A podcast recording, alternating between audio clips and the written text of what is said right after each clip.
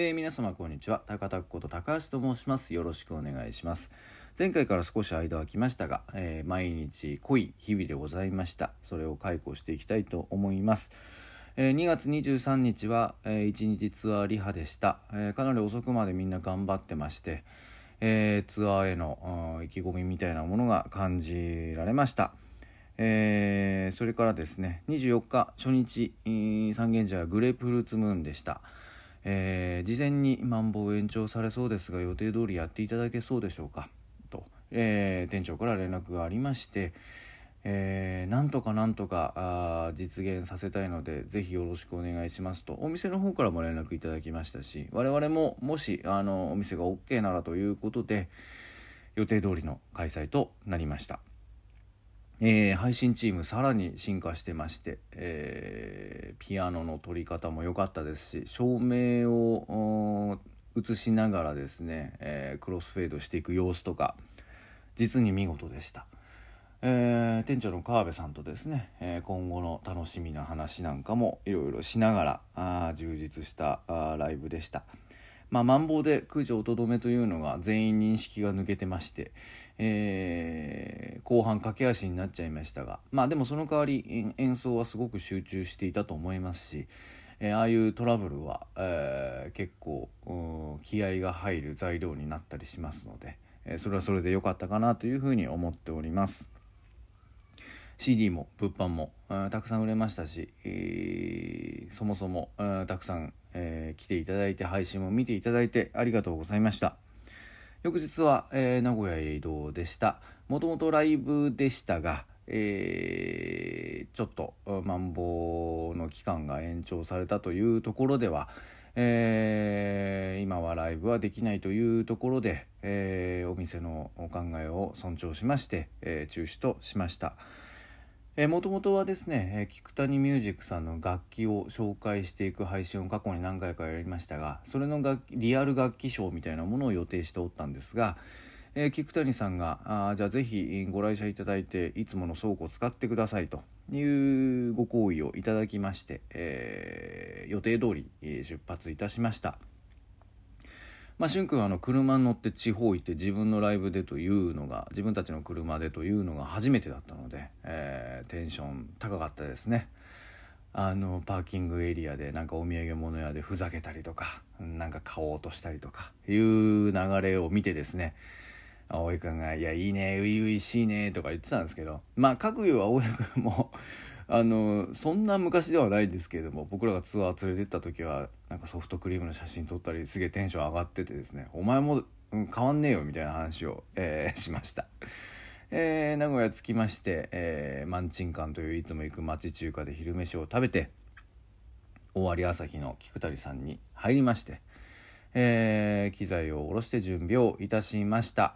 えー、菊谷さんいつもよくしていただくんですが今回も試してほしいという楽器がずらり並んでおりまして。でまた倉庫探訪してですね「あこれ面白そうですね」と言うともう「あどどどいいですよ」みたいな感じでバカバカ開けてですね。で、えー、どんどん使わせてくれたりもしました。えー、そんな中ですね、えー、しゅんくんがテンション上がりまして、えー、本当にどんどん買い物を気持ちいいぐらい買い物をしていったのもまた面白かったですね。まあで爆買い王の名前を、えー、いただくことになるんですけどもああいうのは本当になんかツアーが盛り上がる瞬間だったりしますね。まあ、実際彼も、あのー、購入した楽器をですね早速配信やライブなどで使っておりましてとても有意義だったと思います。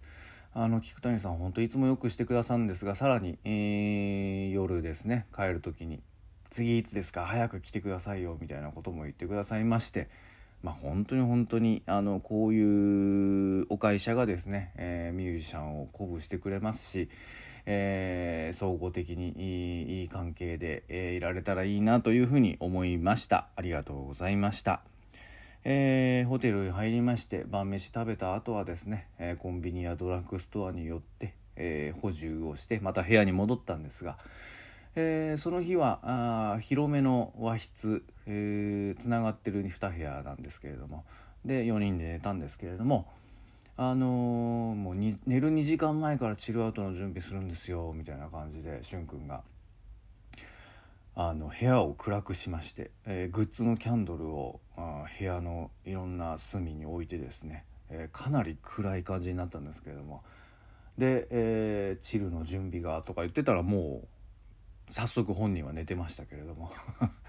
だからまあ あの知らないうちにあの本当に別にすごい勢いで飲んでたわけでもないですし僕らも別にあの駆り立てたわけではないんですけども知らないうちに酔っ払って知らないうちに寝てました。で僕らはそんな中彼が作ったちるい雰囲気の中ですね、えー、ゆっくりお酒を飲んでから、えー、寝たんですけれども。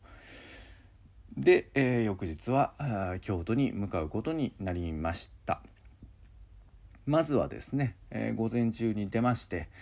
えー、錦の商店街の方のあ違う違う三条じゃないやごめんなさい。えっとあれはどこだ？寺町商店街に行きまして、えー、いつも食べるきしめんを食べましてその後そのすぐ近くのですね小泉という民族楽器屋に行きました。まあここで、あのー、前ゾーンに入れる楽器屋ということで、えー、木下さんたちとも行きましたけれどもここであのしゅんくんがテンション上がるのは分かってたんですけれどもまあ案の定上がってましてまたここでも爆買いをの名前を欲しいままにしておりましたけれども。えー、青江君も祐介もですね、まあ、そこで触発されたのかあいろいろ買い物をしておりましたでそれを持ってですねえー、祇園のワンラブに入りまして、えー、勝手にやっといてくださいという話だったので座席などを移動させて、えー、楽器を組んでスピーカーも持ち込んで、えー、全部セッティングをいたしました。えー、大体時間通りには終わったので、えー、お客様をお迎えしてライブをいたしました。まあもう当たり前ですけれども東京から京都に来るまでの間に、えー、ツアーエピソードもあったので MC も移動中の話とか、まあ、そんなことは中心でやりましたし新たに買ったものを中心にですね、えー、いろいろ使って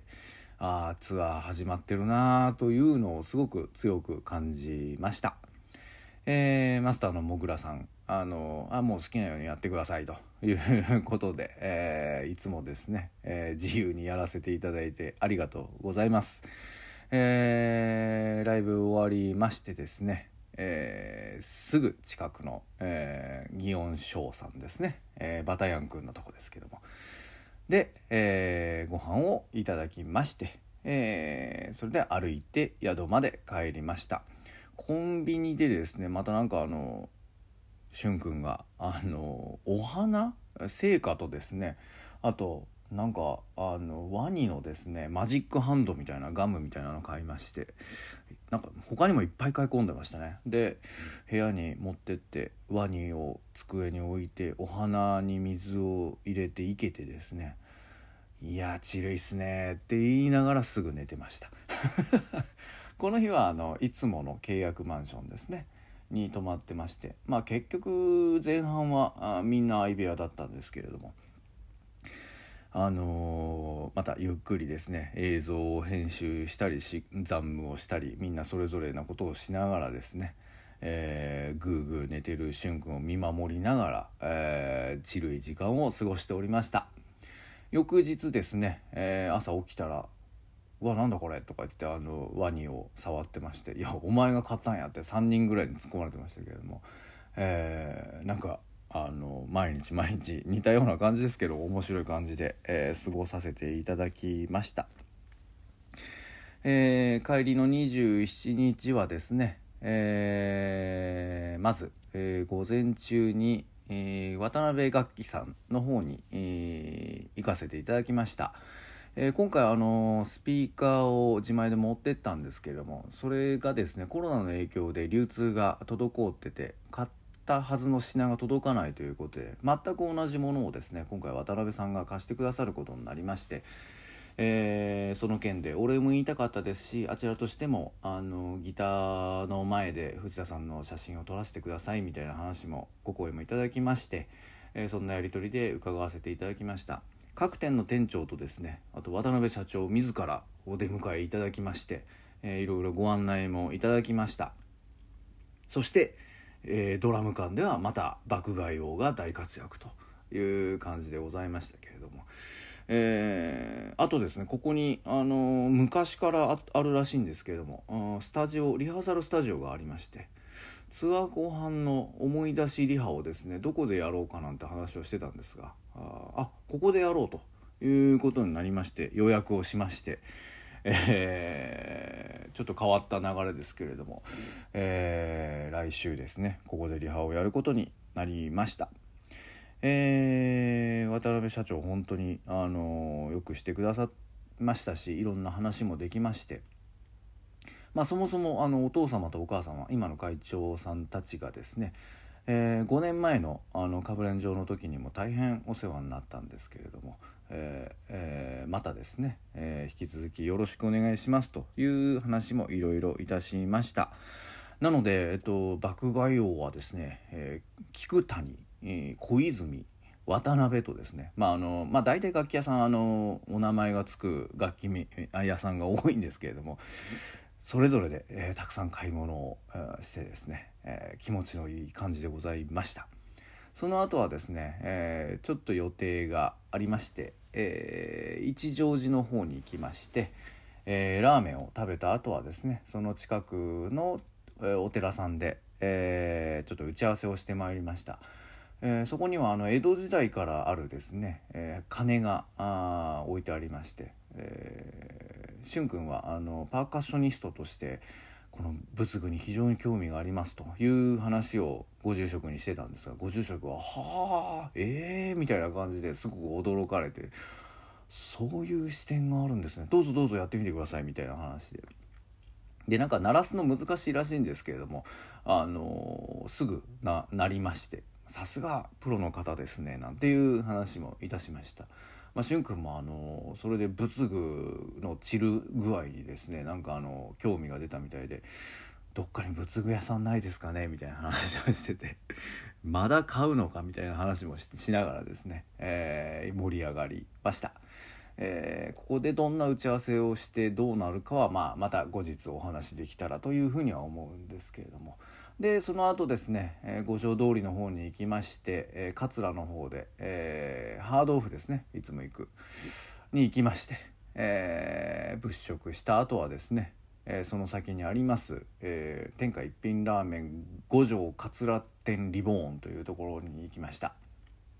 まあ、ここはあの赤っていうですね、えー、オプションサービス前は標準だったと思うんですけれども、がありましてなんかものすごくこあの辛そうなあの唐辛子の粉が山ほど入ってるんですが、まあ、実際食べるとそうでもないんですけどもこれがまたあのその濃いめに作ってあるスープと辛みが良くてですね、えー、美味しいんですけれども、えー、まあ何年か前に閉店したんですがリボーンという名前で復活したらしくてちょっと味変わっちゃったかなって気はしましたけれどもあの楽しむことができました。で、えー、夕方ですねもうだいぶ夕方になってから、えー、京都を出まして、えー、ただまあその時間になりますと道も空いてますもんで、え順調に帰ってくることができました。まああの機材を下ろしてですねみんなみんなにお疲れなんて言うんですけども結局リハから5日間ずっと一緒にいたのでなんか急に寂しくなってしまいまして、えー、まあまた来来週すぐ会いましょうという話をしましてで、えー、それぞれやらなきゃいけないことがあるので、えー、例えばユうスケは、えー、音作りですね撮った音をミックスして青江くんは取りだめた映像を編集してというようなところがありましてでしゅんくんは、えー、サポートの大きい現場のですね、え、リハーサルがあってという感じでした。でまあこういうツアーもそうなんですけれどもこういう仲間たちで次会った時に何かこう新しいスキルをつけてたり新しい機材を買い揃えてたりちょっとしたサプライズを仕掛けるのがまあいい現場だなって、まあ昔から思ってるんですけれども自分も何かやろうと思いまして、えー、サプライズを彼らに仕掛けたいなと思って考えておりました。でですね今年ぐらいからですね、えー、世界からのサプライズ動画という動画サービスが流行っておりまして、えー、これはですね、えーとまあ、真面目な話をしますと、えー、アフリカとかエジプトとかタイとかウクライナとかですね、えー、貧困に苦しんでいる地域の人たち、まあ、おおよそ1日200円未満で暮らしているような方々らしいんですけれどもの地域にですね、えー、よくあるサプライズ動画の作成を手伝ってもらって、えー、楽しくですね支援をしていくと。いう、まあ、いわゆる流行りの SDGs なんですけれども、えー、それを前々からやってみたいと思ったので、えー、発注をしてみました、えー、これがあの標準で25音まあ要はだから例えば「しゅんくん」だったら「しゅ」は1音なので「しゅんくん」で4文字4音になるんですけれどもで25音までという標準なんですが足すとですねオプションで65音までいけるんですがまあ65音つっても結構短いんで、まあ、どういうことを言わせたら面白いかなというのをこう指折り数えてですね、えー、考えてました。まあ、結局その菊谷さんへの感謝の気持ちと、まあ、あとそれぞれ3人の特徴もしくは言われて嬉しいであろうことをですねいろいろ考えまして、えー、なんとなくあのー、サマーズのリゾート紹介番組とかですねえー、昔で言うとこの「なるほどザワールド恋人選び」的な、えー、そんなイメージでですね、えー、考えましてで発注をしました。えー、入金も当日やったんですがもう翌日にはですねあのアフリカから動画が届きましたみたいなのが来まして、えー、びっくりしました。1日でできちゃうんだなというふうに思ったんですがまああの想像以上の仕上がりで大変満足しております。でまあそれが届いたので、えー、テロップを入れたりしてですね。で葵君にはあの熱狂的なファンからの、えー、ビデオメッセージが届いているのでっていうふりだけしてくれという話をしましてで、えー、昨日ですね3月4日の配信に臨みました。えー、青江くんの動画見事でしたし、えー、音もすごく、あのー、しゅんくんのスネアとかもすごいいい音で撮れてたと思いますし、えー、いい感じの配信だったと思います。まああのメインで最近使ってる VZ1 っていうソニーのカメラがですね何回か熱暴走しまして止まってしまう瞬間があってなんか嫌だなと思いましたけど、うん、あのネットで検索したら VZ1 熱暴走問題みたいなのが結構出てきたので、まあ、今までたまたま寒いというか涼しい環境だったから問題なかったのかなと思いつつ何らか対策はしないといけないなというふうには思いました。えー、まあ配信中に先ほどのそのアフリカの動画を見せたところもう3人ともあっけに取られてましたね。あうまくいったと思いました。であのねぎらいの言葉もあるんで後で個別に LINE でも送ってあげたんですけれども。えー、こういうのはまたね、えー、折々仕掛けていけたら面白いなというふうに思っております。えー、終わってから片付けをしてですね、えー、来週からのスケジューリングの確認を4人でもう一回しまして名残惜しくも、えー、終電で帰っていきましたけれども。また、えー、1週間経たないうちですね、えー、3, あ3月の、うん、10日から、えー、みんなで4人で旅をしていきたいなというふうに思ってます、えー、前乗りの京都それから翌日から大阪高知倉敷京都戻って1週間後に東京というスケジュールなんですが、えー、各会場と打ち合わせまして、えー、マンボウ延長になりますがもしくはまあマンボウ関係ない地域も2つありますけれどもどんな感じでできますかという話をもう確認済みでして、えー、その場所、えー、その県、えー、そのお店の独自のルールも含めてですね、えそれに準拠しながら最大限できたらというふうに思っております。まあ何にせようんそうですね。まああのこの音声ブログ始めてこれだけいろんなとこ行く友人観客ツアーっていうものも初めてですしまあ、こうなってくると一日一日が濃いのでお話しすることも多いので必然的に長くなってしまいますが。